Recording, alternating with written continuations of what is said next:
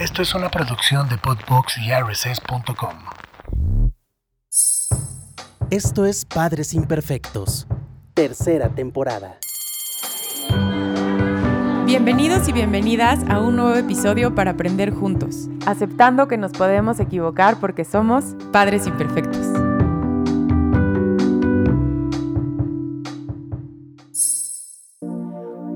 Hola, ¿cómo están? Bienvenidos al episodio número 4 de Padres Imperfectos. Y el tema de hoy, ya sé que siempre les digo lo mismo, creo que es algo que nos puede servir muchísimo como papás y es las experiencias adversas en la infancia y el impacto que tienen en las adicciones. Y para eso tengo un gran invitado. ¿Cómo estás, David? Bien, muchísimas gracias por recibirme en el podcast y bueno, qué, qué importante hablar de este tema. Espero que compartamos una buena charla al respecto. Oye, dime que lo estoy diciendo bien. David, David Romanowski, ¿está bien dicho? Sí, sí, sí, le atinaste. Oye, este, pues gracias por estar aquí. Me gustaría empezar diciendo que muchas veces eh, cuando somos papás, como que nos ocupamos cuando están chiquitos, nos ocupamos de otras cosas, de nuestros hijos, ¿no? Eh, que el berrinche, eh, tal vez no ponemos tantos límites porque creemos que no es tan importante.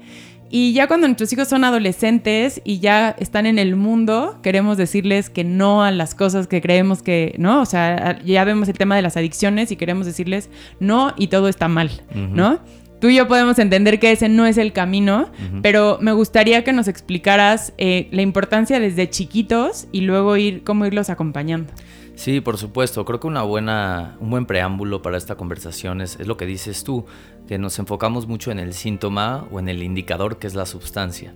Y eso, las sustancias y las drogas para los padres muchas veces generan pánico, generan ansiedad. Y lo primero, la primera pregunta que hacemos desde la ansiedad es, ¿cómo atacamos este problema? Denme la respuesta ahora. Y ahí entra justo el dino a las drogas. No hagas esto, prohibido el otro, amenazas. Y eso se ha probado que no funciona. Realmente eh, el tema de prevenir las adicciones tiene que ver con un fenómeno mucho más complejo, con factores eh, biopsicosociales desde muchos lugares que hay que abarcar, que van mucho más allá de prevenir la actividad de una sustancia. Entonces hoy hablaremos de eso, ¿no? De cómo incluso hay que hablar de las etapas que preceden a la adolescencia, que son cruciales también en la prevención de las adicciones. Y repito, no tiene que ver con la sustancia per se, tiene que ver con otros factores de los cuales vamos a hablar hoy. Perfecto.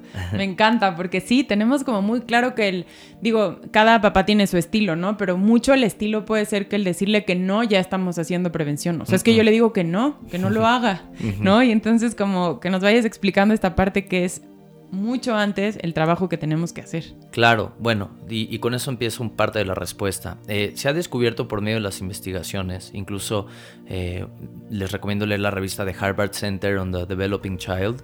Hay videos en YouTube en español sobre el impacto de la crianza positiva en la prevención de las adicciones. Y eh, parte de esto tiene que ver con que se descubre que tener vínculos sanos, predecibles, Em, padres que validan las emociones de sus hijos, padres que em, acompañan a sus hijos en diferentes tareas, padres que les ayudan a los hijos a sostener emociones incómodas, a acompañarlos, a brindarles eh, herramientas para ser resilientes, eh, les dan un pronóstico mucho mejor eh, para que no terminen en conductas adictivas en etapas posteriores. Es decir, el periodo de la infancia de entrada es un periodo crucial porque es cuando más eh, cambios está, eh, están sucediendo en el cerebro. Es la etapa crucial en donde se desarrolla el cerebro. Incluso desde los primeros años se desarrolla, en los primeros 3 a 5 años se, se desarrolla 80% del cerebro. Entonces ahí es donde entra el periodo crítico que tiene que ver con la crianza positiva y tiene que ver con prevenir experiencias adversas de la infancia, que son indicadores clave para desarrollar trastornos eh, por uso de sustancias en etapas subsecuentes. Y creo que hoy podemos hablar de cuáles son esas experiencias adversas. No sé si me esté adelantando. De una vez empezamos. ¿Qué, qué son esas experiencias adversas? Ok, bueno, en los años 90 en Estados Unidos se hizo un estudio, eh, en inglés se llama eh, em, Adverse Childhood Experiences, experiencias adversas en la infancia, y se trata de, hicieron 10 categorías de estas experiencias, entre las cuales están abuso físico, negligencia, abuso sexual, em, trastornos mentales dentro del hogar, uso indebido de sustancias dentro del hogar, que la hija o el hijo atestigo de presencia de violencia entre los padres, etcétera. Son, son 10 categorías que ahora no voy a mencionar todas. Y lo que descubrieron es que por cada una de estas, cada una de estas representa un punto. Y, y encontraron una correlación enorme entre a mayor puntaje de estas experiencias, exponencialmente era el riesgo de desarrollar conductas adictivas en la etapa adulta.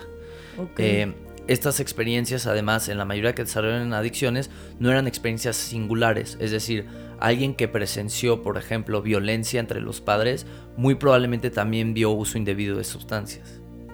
O alguien que, por ejemplo, eh, vio que, porque hay encarcelamiento de los padres, por alguna razón encarcelaron a un padre, pues implícitamente también está la otra experiencia aunada, que es el de negligencia, porque no hubo padre presente, por ejemplo. Entonces, esta correlación de experiencias adversas en la infancia eh, es significativa y desde ahí debe de venir la, prevención efectiva que tiene que ver, repito, con los, con los vínculos seguros.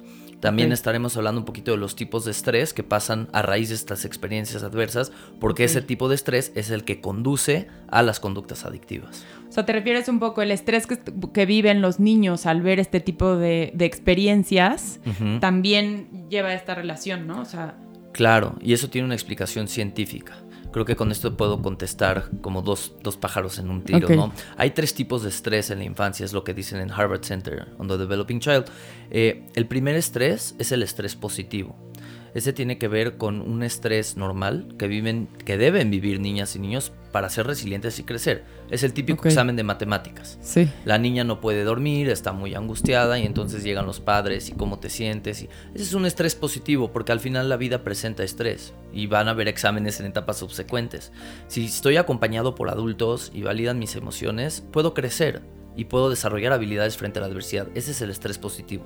Que ahí sería importante decir, como lo que decías de la crianza respetuosa, a veces se cree que evitarle ese estrés, o sea, que no viva ese examen de matemáticas, es, bueno, le voy a evitar el estrés, ya tendrá mucho estrés toda su vida. Lo importante de esto es acompañar ese estrés.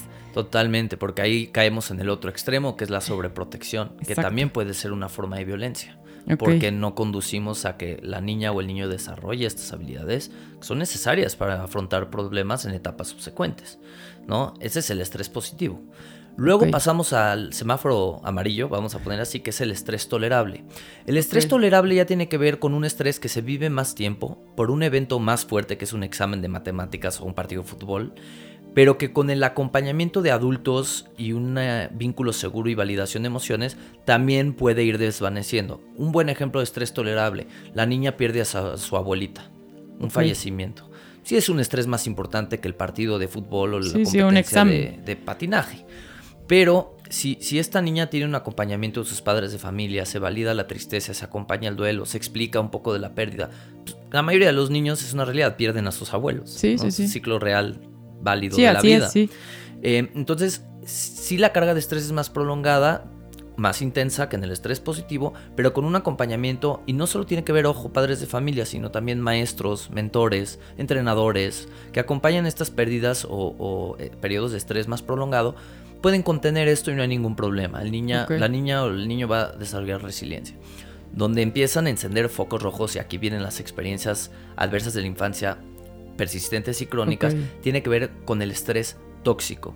El estrés tóxico ya es el semáforo rojo. Si quieres, no sé si quieras tener una pregunta al respecto o si lo voy aclarando de una vez lo del estrés tóxico. Vamos con el estrés tóxico. Ok, el estrés tóxico ya tiene que ver con este estrés persistente, crónico, eh, prolongado, en donde la niña o el niño vive mucha incertidumbre, mucha angustia, mucho periodo de caos, sin figuras adultas que lo contengan, contengan que lo moderen, que lo acompañen. Esas experiencias adversas de la infancia, como el, la negligencia, golpizas, abuso sexual, incluso violencia comunitaria, balaceras, ese tipo de cosas, sin acompañamiento de los adultos, produce estrés tóxico. Y el estrés tóxico lo que hace es que interrumpe el buen desarrollo del cerebro, neurobiológicamente. Entonces lo que vamos a tener es un cerebro mucho más reactivo frente a todo, mucho más impulsivo, como una adaptación, porque si soy impulsivo y reactivo, así me permito sobrevivir en ese ambiente. Sí, es como, como un mecanismo de defensa, ¿no? Claro. Ok. Y a la par, lo que impide el estrés tóxico es, ok, por un lado promueve un cerebro reactivo e impulsivo. Eh, genera adrenalina, cortisol, estas hormonas del estrés, que presentes demasiado tiempo interfieren además con la parte más ejecutiva del cerebro, con lo que llamamos, no me voy a meter a términos tan específicos, pero se interfiere con la construcción de la corteza prefrontal, que tiene que ver con las funciones ejecutivas, planeación, toma de decisiones, razonamiento, planeación al futuro, eh, lógica, aprender de las experiencias. Pero esas áreas no se puede enfocar la persona en esas áreas o desarrollarlas si está en modo supervivencia. Entonces, si la sí, niña. Está reactivo. Claro. Ok. Entonces, es lo que hablamos. Si hay un ambiente sano, niñas y niños están en modo aprendizaje. Si hay un ambiente adverso, tenso y violento persistente, niñas y niños están en modo supervivencia. ¿Sí, Sí, me sí, explico? sí. Y ahí es donde generamos ya la susceptibilidad para las adic- adicciones porque tenemos un cerebro que necesita autorregularse de alguna manera. Sí, sí, no, no me están acompañando. De alguna manera lo tengo que lograr. Claro, y ahí es donde viene el poder de la sustancia. Ok. No están las figuras humanas, Sí. adultas, etcétera. Me tengo que recurrir a algo. Oye, antes de meternos en eso, me gustaría que me dieras algún otro ejemplo que podrías decir negligencia. O sea, por ejemplo, ya diste ejemplos como de, o sea, ve- ver a los papás, violencia en la casa. ¿Qué otras cosas podrían ser de negligencia? Bueno, un buen ejemplo, eh, qué bueno que lo mencionas. Estos padres que de repente he visto, incluso a lo mejor de estratos altos, que dicen, pero a mi niña, a mi niño no le falta nada, yo le doy todo el dinero. bueno, el dinero no significa que hay crianza. Son estos padres que a veces viajan dos meses y des- se desaparecen. Le encargan a los niños a quién sabe quién. Y quién sabe quién no es la figura principal de crianza. Sí. Entonces, ese es un modelo de negligencia. eh, De estos niños que, oye, tus papás están, no, están en Nueva York. Y el siguiente fin de semana, no, tampoco están, se fueron a Valle. ¿Dónde están los padres? Entonces, como no hay reglas y no hay estructura. ¿Qué pasa con? Ese es un modelo de negligencia. Sí, o sea, es importante como saber, porque a lo mejor para alguna persona puede ser eso no negligencia. ¿no? Entonces como ir poniendo como ejemplos para, para que pudieran ver qué puede ser, ¿no?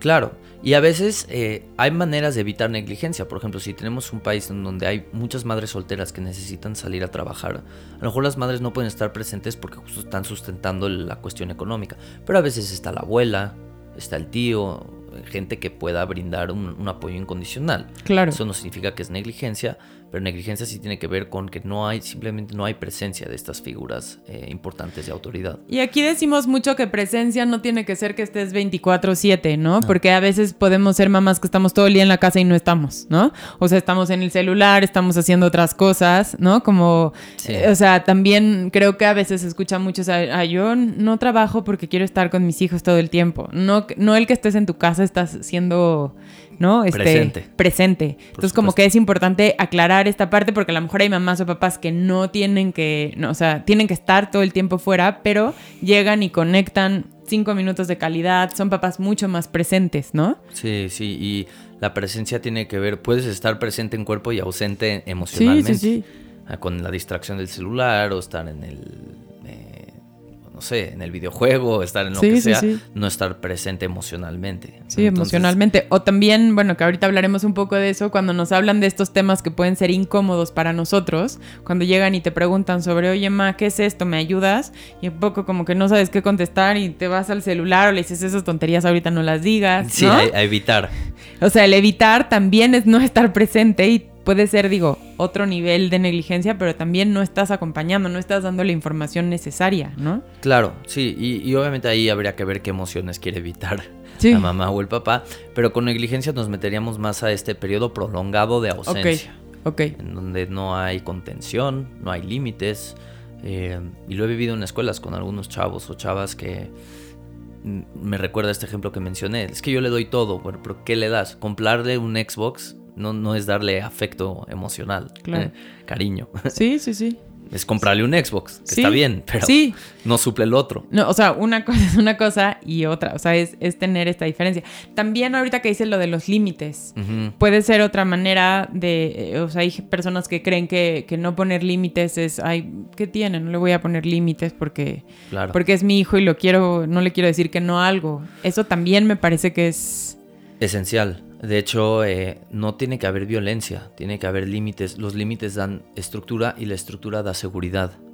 El problema en casa está en cuando no hay límites consistentes. Entonces, cuando no hay límites consistentes y estructura, no hay seguridad. Y de pronto eso se presta también a que en la adolescencia, hablando de adolescencia, se preste más a que ellos puedan manipular. Oye, pero la vez pasada salí y tal y tal y tal. Oye, es que, pero esta vez.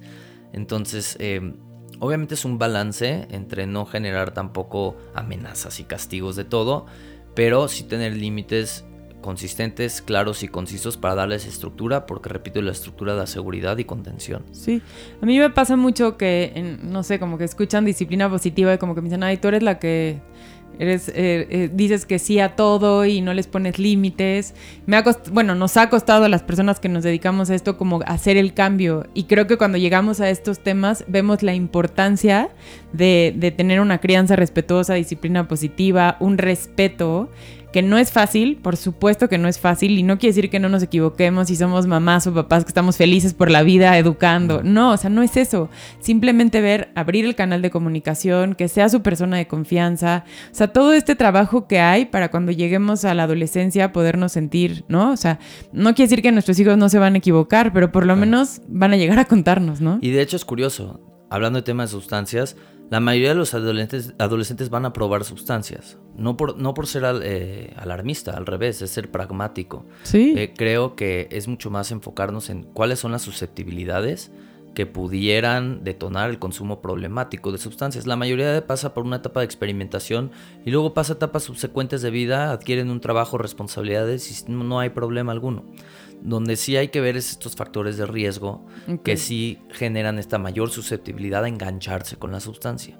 Claro que la falta de límites tiene que ver, claro que las experiencias adversas en la infancia tienen que ver, y la otra que es importante es el mismo ejemplo de los padres, porque es que ya le dije mil veces, pero señor, usted, ¿cómo está su consumo? sí. E, e, el, el ejemplo, como dicen, dice más que mil palabras también, ese es otro tema ahí es otro tema también importante, que hay muchas, digo, siempre aquí hablamos y cada quien sabrá lo que hace, ¿no? Como, porque a veces, ay, no, eso, esta parte que, cómo te ven consumir, qué dices al consumir, este, el ejemplo que haces en, en, ¿no? En tu, o sea, en tu casa, lo que, o sea, no satanizar nada, pero cómo hablamos nosotros de todo eso, ¿no? O cómo consumimos. Claro, y, y en esencia a veces he escuchado a algunos padres como, yo prefiero que consuma conmigo a que consuma mis espaldas, por decir. Hay que tener cuidado con eso, en el sentido estricto de que el hecho de que el hijo te tenga un poco de miedo, asociando el miedo al respeto como autoridad, tiene cierto grado de, grado de sanidad, es sano. Porque del otro lado, eso es lo que a veces a algunos padres de familia les cuesta entender, que no son sus amigos, sí. son sus papás.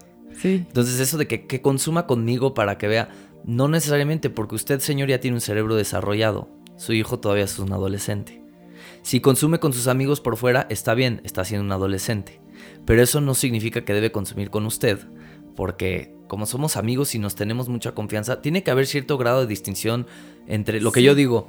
Pueden ser autoridad sin ser autoritarios. Sí, y pueden ser autoridad sin ser sus amigos. Sí. Ese es ese fino balance.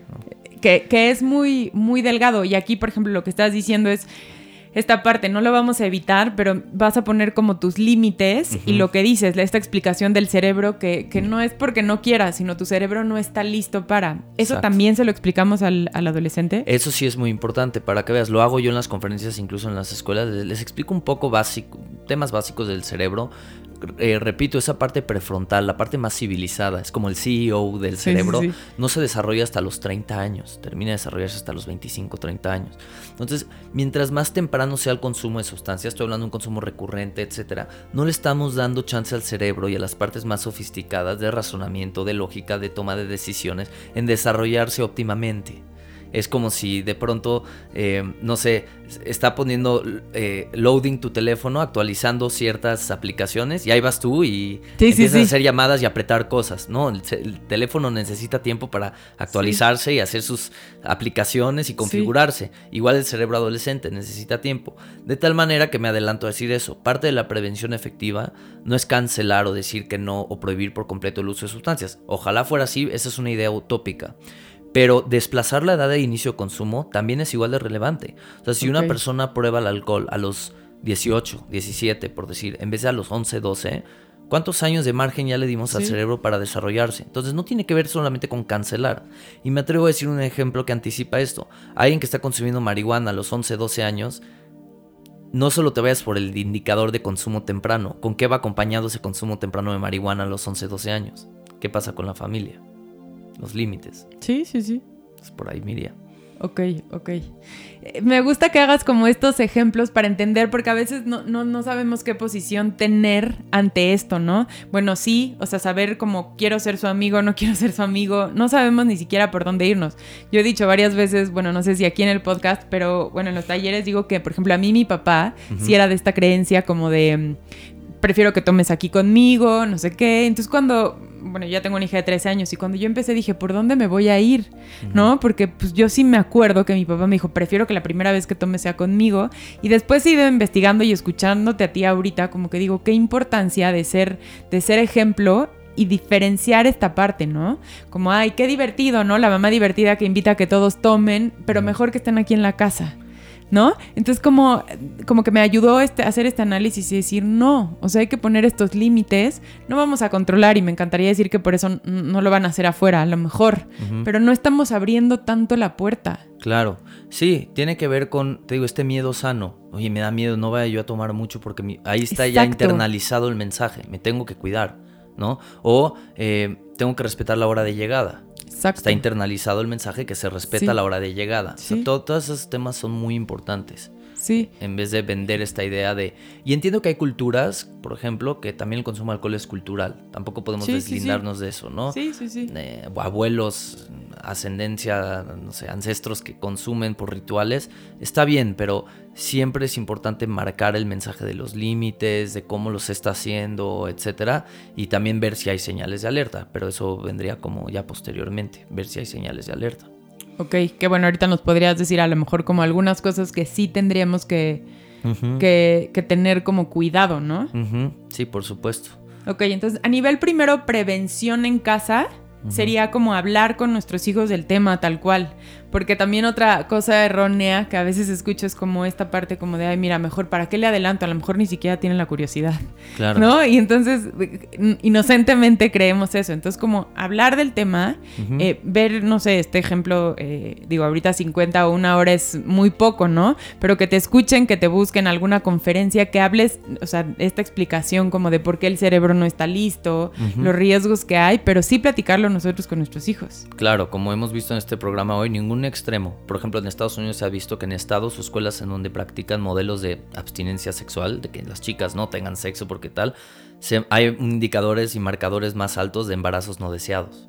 ¿Por qué? Porque es un modelo muy rígido, es hacer el tema tabú. No se Sí. trata de hacer tabús, se trata de tener comunicación honesta con los hijos. Sí, Tampoco sí. tapar el sol con un dedo.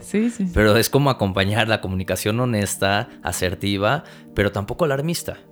Porque si generamos un tema de no, eso, no, no hablemos de esto, no, no hablemos del otro, no, ¿de dónde van a sacar la información? Y se Sí. vuelve un tema tabú. No debe ser un tema tabú. ¿Y dónde lo van a investigar? Pues sí. Yo vi ¿No? en Google que la marihuana es sana. Sí, sí, No, sí. no necesariamente, hijo.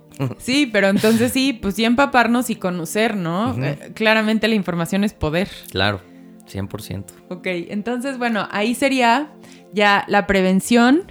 ¿Qué más nos podrías decir de este tema para estar un poco más empapados? Bueno, creo que sí valdría la pena eh, también ver cuáles son las susceptibilidades para desarrollar adicciones y cuáles son señales de alerta. Susceptibilidades ya vimos, experiencias adversas en la infancia, pero también la presencia de trastornos mentales, que algunos se pueden heredar genéticamente. Ok. Depresión, ansiedad, déficit de atención, estrés postraumático, sí son eh, como caldos de cultivo porque la adicción también puede ser una automedicación. Yo estoy muy deprimido, me automedico con alcohol para temporalmente sentirme mejor. Yo estoy muy ansioso, no puedo dormir, me automedico con marihuana para conciliar el sueño.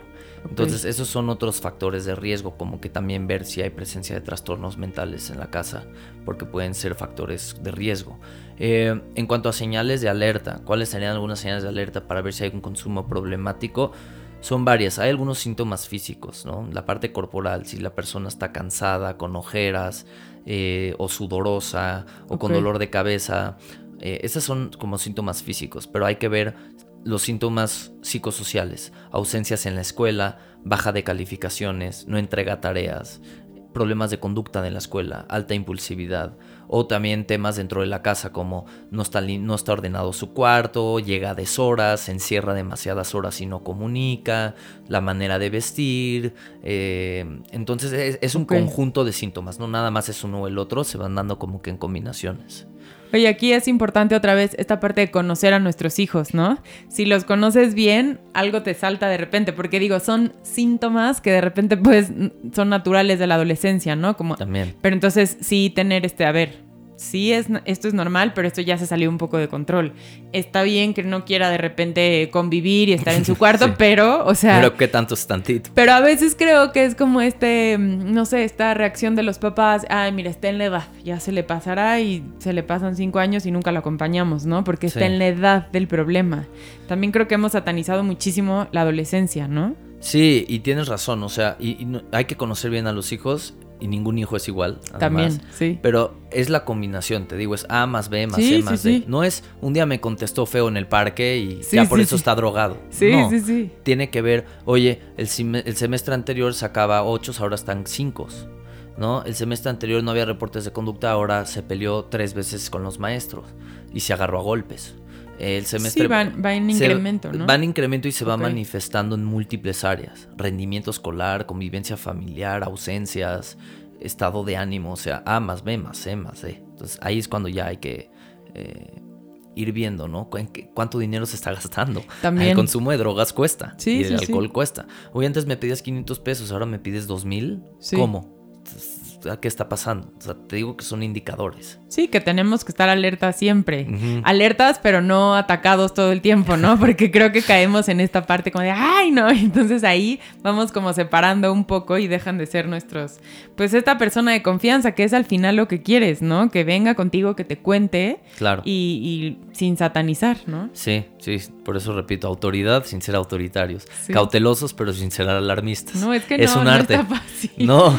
Sí tenemos un trabajo un poco importante. Denso, está denso el asunto. es importante, pero sí entender esta parte de que el trabajo se hace mucho antes, no en ese momento, ¿no? Y se vale y nos vamos a equivocar muchísimas veces, pero pues es estar investigando, aprendiendo, conociendo. Y me atrevo a decir una cosa, que esto lamento decirlo, pero es real. Llegan los papás a consulta a veces y el problema es él, el problema es ella. Recordemos esto, el consumo problemático de dentro de los miembros de, la familia es un síntoma de algo que está pasando en el sistema. No significa que tienen la culpa los papás, no soy una persona culpígena yo. Significa que, hay, que hay que ver cómo cada uno está contribuyendo a que se sostenga una conducta así. Sí. Sí, hacernos responsables. Eso sí. Que, pasa también un poco el amigo, el primo. No, o sea, mi hijo imposible, pero es el amigo. ¿No? Entonces, como entender que no, que aunque lo quieras con todo tu corazón y sea lo más importante de tu vida, pues hay que poner límites, hay que acompañar, hay que tener esta humildad de decir, pues sí, claro. sí, sí, sí, este, sí hizo esto, o desde qué lugar lo hizo, no supo decir que no, no sabe poner límites tampoco, que también, es bien importante. O incluso, repito, culpa y responsabilidad son dos cosas distintas. Yo le digo a los padres, a ver, ¿en qué parte a lo mejor tú estás fomentando esto? No que lo hagas a propósito, no que lo hagas porque lo quieres lastimar. ¿Cómo reaccionas tú cuando hace algo mal tu hijo? No, pues le grito, no, a ver cómo se lo dices. Entonces es generar flexibilidad en los sistemas y no solo en el adolescente que está pasando a su alrededor. Y no me interesa culpar a los papás, hacen lo mejor con lo que tienen. Lo que me interesa es responsabilizarlos de qué partes están contribuyendo y cómo podemos encontrar otras estrategias de comunicación. Sí. Digo, mm, por eso se llama padres imperfectos, ¿no? Pero, pero sí, si tu primera solución es un golpe, ¿no? Entonces, o golpe, o regaño, o juzgar, el día que tenga un problema, no nos van a marcar a nosotros primero. ¿No? O sea, como que le va a marcar antes por miedo a cómo vas a reaccionar tú. Claro. Y lo dijiste hace ratito, ¿no? A ver, límites, hay hora de llegada, este, en esta casa hay reglas, se tienen que cumplir, ¿no? Y cada familia va poniendo sus horarios, ¿no? Pero, pero que sí tengan esta estructura que necesitan. Total. Eso y hay una, hay una metáfora más que me gusta utilizar mucho como para ir concluyendo parte de este tema de adicciones desde la parte de vínculos. Te voy a poner un ejemplo claro si tú y yo nos vamos de viaje a Madrid, ¿ok? Y ya tienes el hotel reservado, te han dicho que es un buen hotel, te han dicho que está bien localizado, etcétera, ¿cómo te vas a ir al viaje? tranquila, ¿no? Ya sabes dónde te vas a quedar, estás en un lugar seguro, está recomendado. Si de pronto te dicen, te vas de viaje mañana a Madrid, no sabes ni dónde quedarte. Estás en la calle ahí y a ver en qué hotel caes, de qué zona, de qué lugar, ¿cómo vas a estar? Sí, no. Ahora, Con estrés, este. claro, pero ahora, la necesidad de buscar un lugar para dormir está. Sí. No, desaparece por Sí. no tener hotel. El tema es, vas a buscar algún lugar en donde caer, quién sabe dónde caigas. Lo mismo pasa con los adolescentes. Si no hay pertenencia a la familia y vínculos sólidos, la necesidad de apego está. No desaparece. Entonces se desplaza hacia otro lugar y ahí es donde buscan la pertenencia en grupos que quién sabe cuáles sean, en amigos que quién sabe quiénes son. Qué gran ejemplo. Ese es un ejemplo que me gusta mucho utilizar. Cuando no hay apego seguro y vínculos seguros, la necesidad de apego no desaparece, se desplaza hacia otro lugar. Por eso recomiendo, si me permites, el libro de eh, Gordon Neufeld y Gabor Mate de El regreso al vínculo familiar. Y en inglés me gusta más el nombre, se llama Why Parents Matter More Than Peers.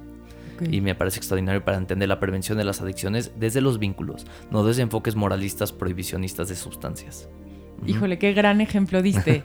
Me encantó el ejemplo y reafirmar la importancia del apego, Totalmente. ¿no? O sea, tener este apego, este, estas tradiciones, esta, ¿no? O sea, que se sienta que pertenece desde el lugar en el que está y en la etapa de desarrollo que está. O sea, entender que ahorita ocupamos un lugar diferente en su vida. Sí. ¿no? O sea, porque nos cuesta trabajo. Digo, yo que tengo a mi hija de 13, cuando me di cuenta que ya, ¿no? Como que ya no me pelaba tanto, te cuesta este cambio, pero como que cuando das este cambio entiendes que la acompañas de otra manera diferente, pero sin soltar y decir, sí es importante tener estos vínculos, esta comunicación, estos momentos de disfrutar, que van a ser diferentes, Claro. pero creo que sí es nuestra responsabilidad fomentarlos. Y es curioso porque si tienes una relación sana con tu hija, también vas a ver quiénes son sus amistades. Sí, sí, y es le vas un- a reforzar que esas amistades te gustan. Sí, es- es- Entonces, sí, es como todo un círculo, ¿no? ajá, Este un que- hilo conductor sí, así. sí, sí. Y que no es fácil, ¿no? No. Porque de repente voltean y te contestan, es que tú, entonces, ¿no? Y, te- y claro que te entran miedos, no sabes si lo estás haciendo bien. A mí de repente me entra y digo, ay, estaré acompañando de más o de menos. O sea, Sí. no sabes si nos vamos a equivocar, lo que estábamos diciendo hace rato. Pero, Pero, me si gustó lo el título que decías tú de Padres Imperfectos. En inglés le dicen también el good enough parenting. No tiene que ser perfecto. Sí, no, no, no. Porque, a ver, o sea, si creas, si tú crees que, tiene, que va a existir esa perfección, te la vas a pasar fatal intentando, ¿no? No me puedo equivocar en esto. Y no me puedo equivocar en esto. Ya estás ¿no? forzando, ¿no? Y ahí es donde dice que Sí. se dice que lo, lo perfecto es enemigo de lo bueno. Sí, no, ya, o sea, ya ahí valiste gorro porque estás pensando en la perfección y no en crear un vínculo. Justo. Que ahí me gustaría que nos dijeras como algunos otros ejemplos o más bien reforzar esta importancia del, del apego. O sea, de, de conectar con nuestros hijos, de estar Sí. presentes. Ese es, sí, hay otro ejemplo que se me ocurre más a nivel clínico terapéutico.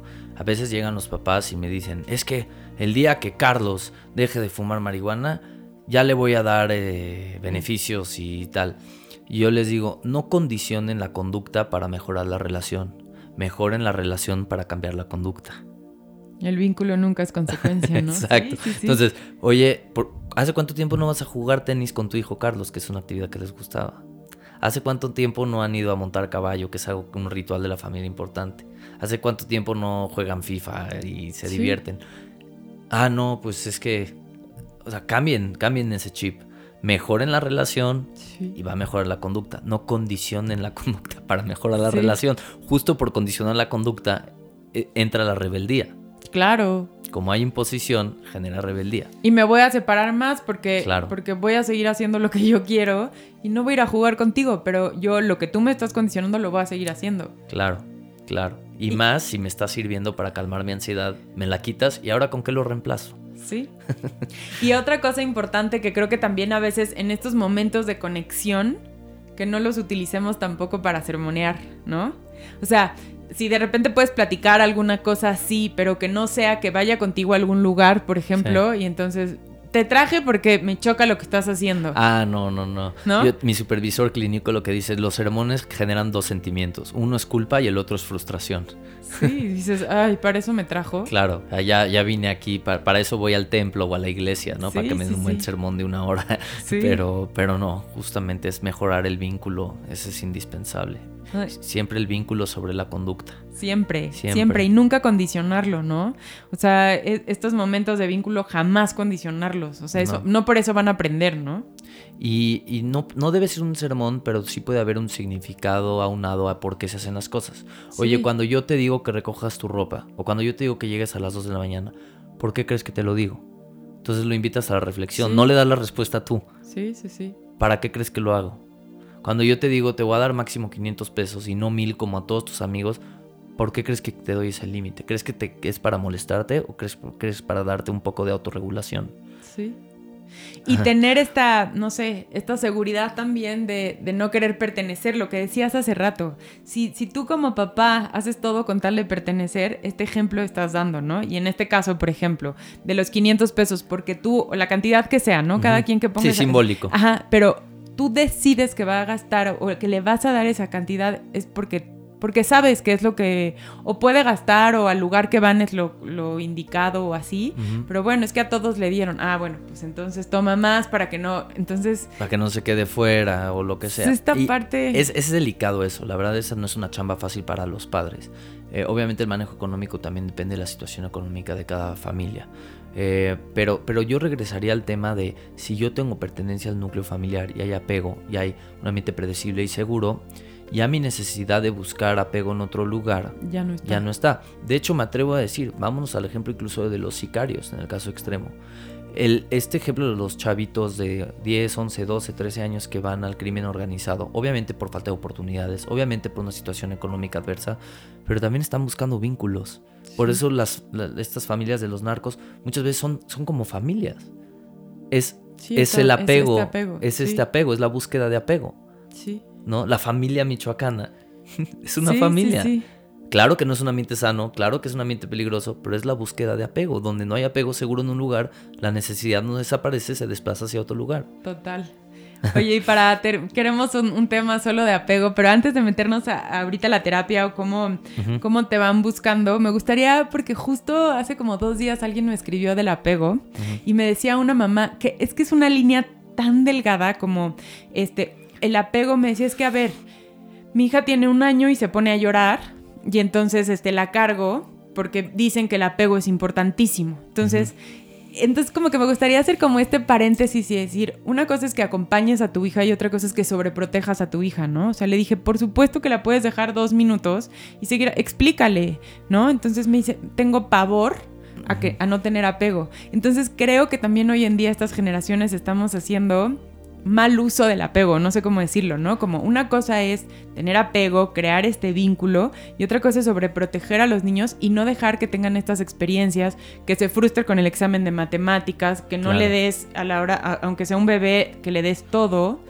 Eso no va a romper el, el apego, ¿no? O el vínculo. No, por supuesto. Y también se junta lo que dices del apego con también ahora la sobreutilización de trauma, ¿no? Ah. Es que me traumé, Sí. es que se traumó. Bueno, O no quiero que se traume. no quiero que se traume. es como, a ver, sí. No, veamos entonces, eh, eh, es muy distinto lo que mencioné de experiencias adversas prolongadas y crónicas a, bueno, reprobó el examen y está frustrado. O está Sí. haciendo un berrinche porque no le compraste una paleta. Eso no es, no va a perder el apego contigo. Sí, Simplemente es- eso se llama tolerancia a la frustración.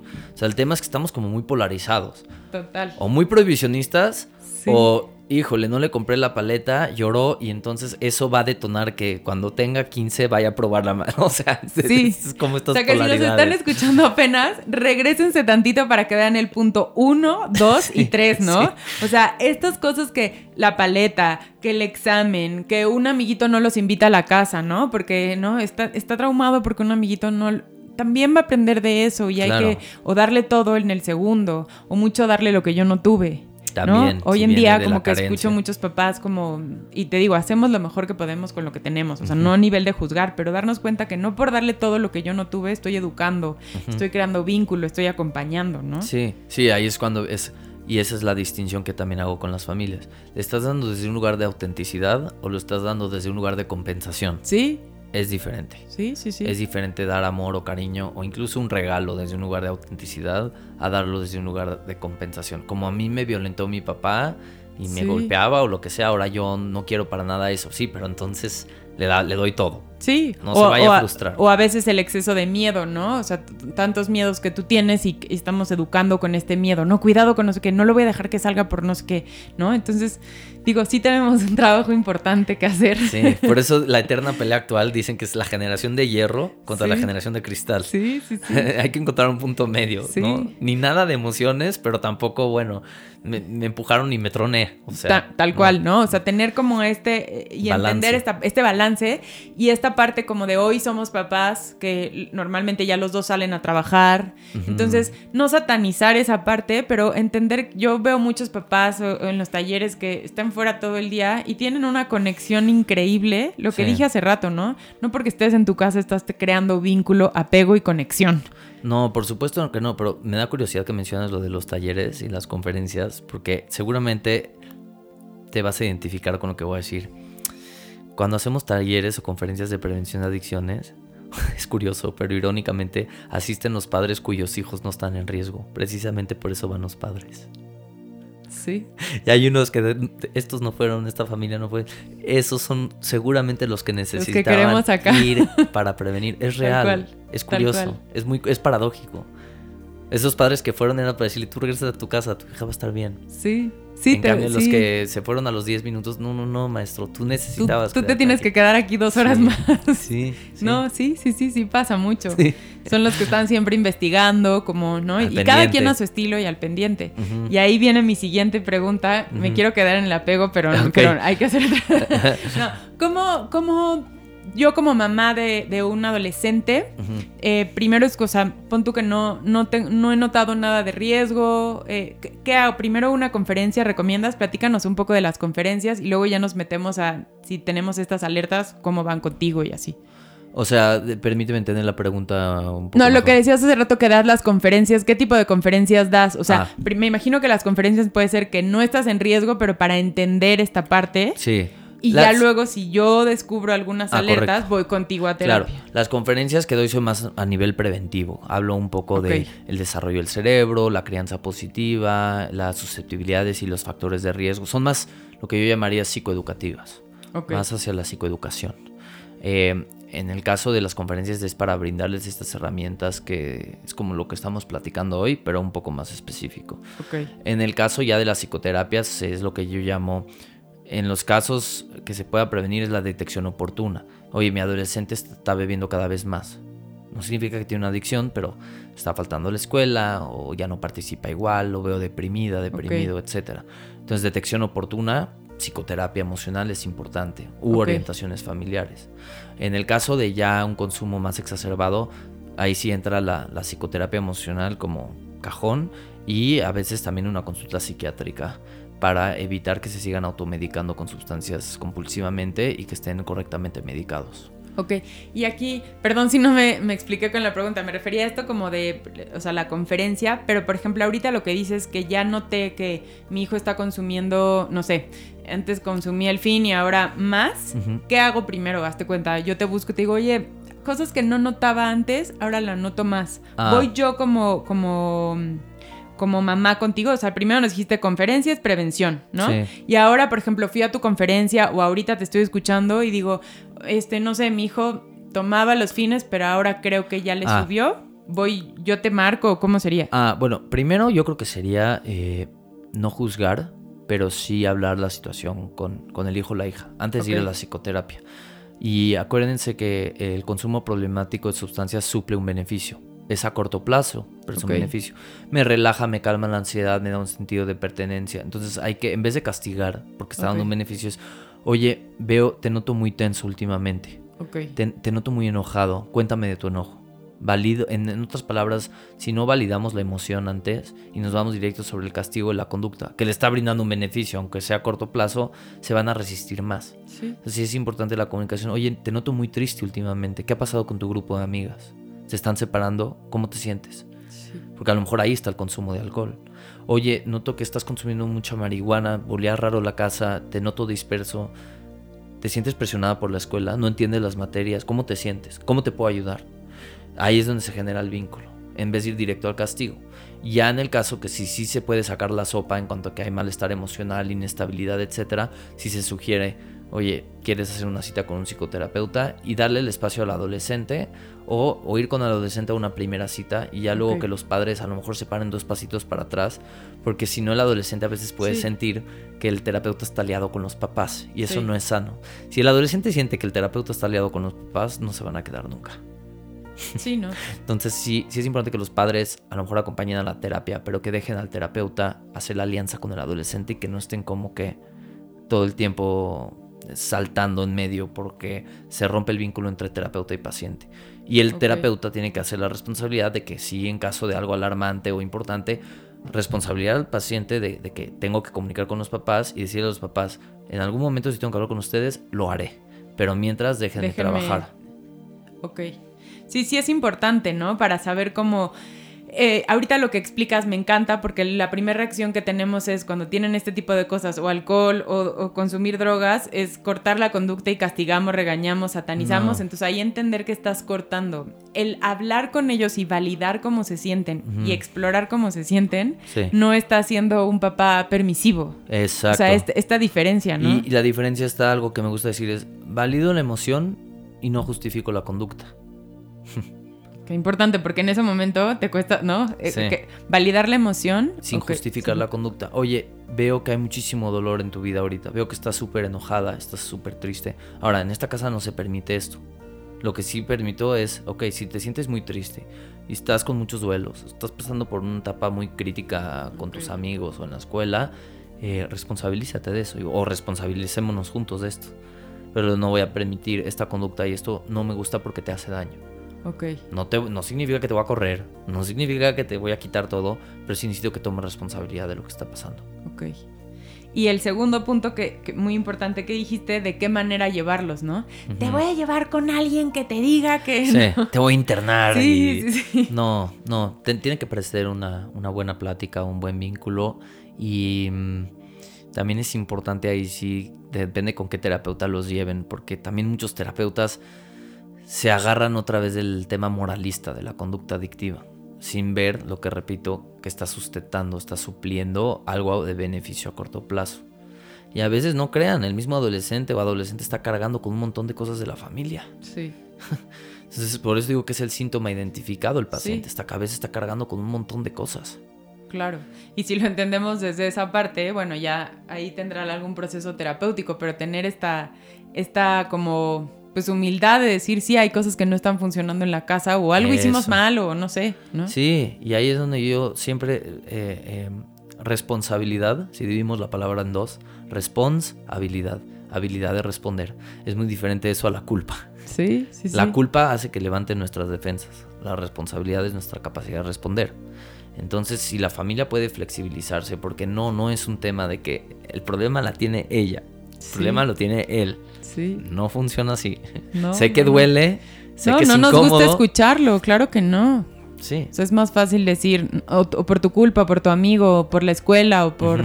Pero, Pero, yo no, yo, le di todo. Sí, sí, sí, no le faltó nada, Sí. ¿no? Y no, mi pregunta otra vez no sería, ¿es que está mal aquí? Es que está pasando. Sí. Seamos curiosos, no culposos. Ay, nos llevaste muchísimas reflexiones, de verdad que lo disfruté muchísimo. Nos vamos con muchísimo trabajo, pero creo que las frases que nos, bueno, todo lo que nos dijiste, pero estas frases como de, mm, y nos fuiste llevando y sí, o sea, no caer en la culpa, sí en la responsabilidad. Este, como dije hace rato, ¿no? 50 minutos es muy poquito, por eso te pregunté cómo podemos ir contigo, cómo investigar más. Cuéntanos, por favor, dónde te podemos encontrar. Sí, en Instagram estoy como DR, como de doctor, Romanowski Feiner. Ok. Eh, ahí creo que posteo un par de cositas y me pueden contactar. Y mi correo es eh, roman310, repito, roman310, arroba um de Manuel n de niño punto edu. Entonces Ok. ahí para conferencias o pláticas, lo que sea también. Muy importante. De todos modos, aquí vamos a compartir toda tu información. De verdad que muchísimas gracias. Creo que nos dejaste muchísimo aprendizaje y espero tenerte otra vez por aquí. Y si no, dejarles esta semillita a los que nos escucharon, que vayan y te escuchen en una conferencia, que profundicen más en el tema. Esto fue solo como una semillita nada más. Sí, es como la probadita en la heladería. Sí, sí, sí, no es fácil, pero sí hay que, no hay que quedarnos con esto, hay que ir más, y es, sí es nuestra responsabilidad. Pues gracias por la invitación, un placer siempre estar aquí.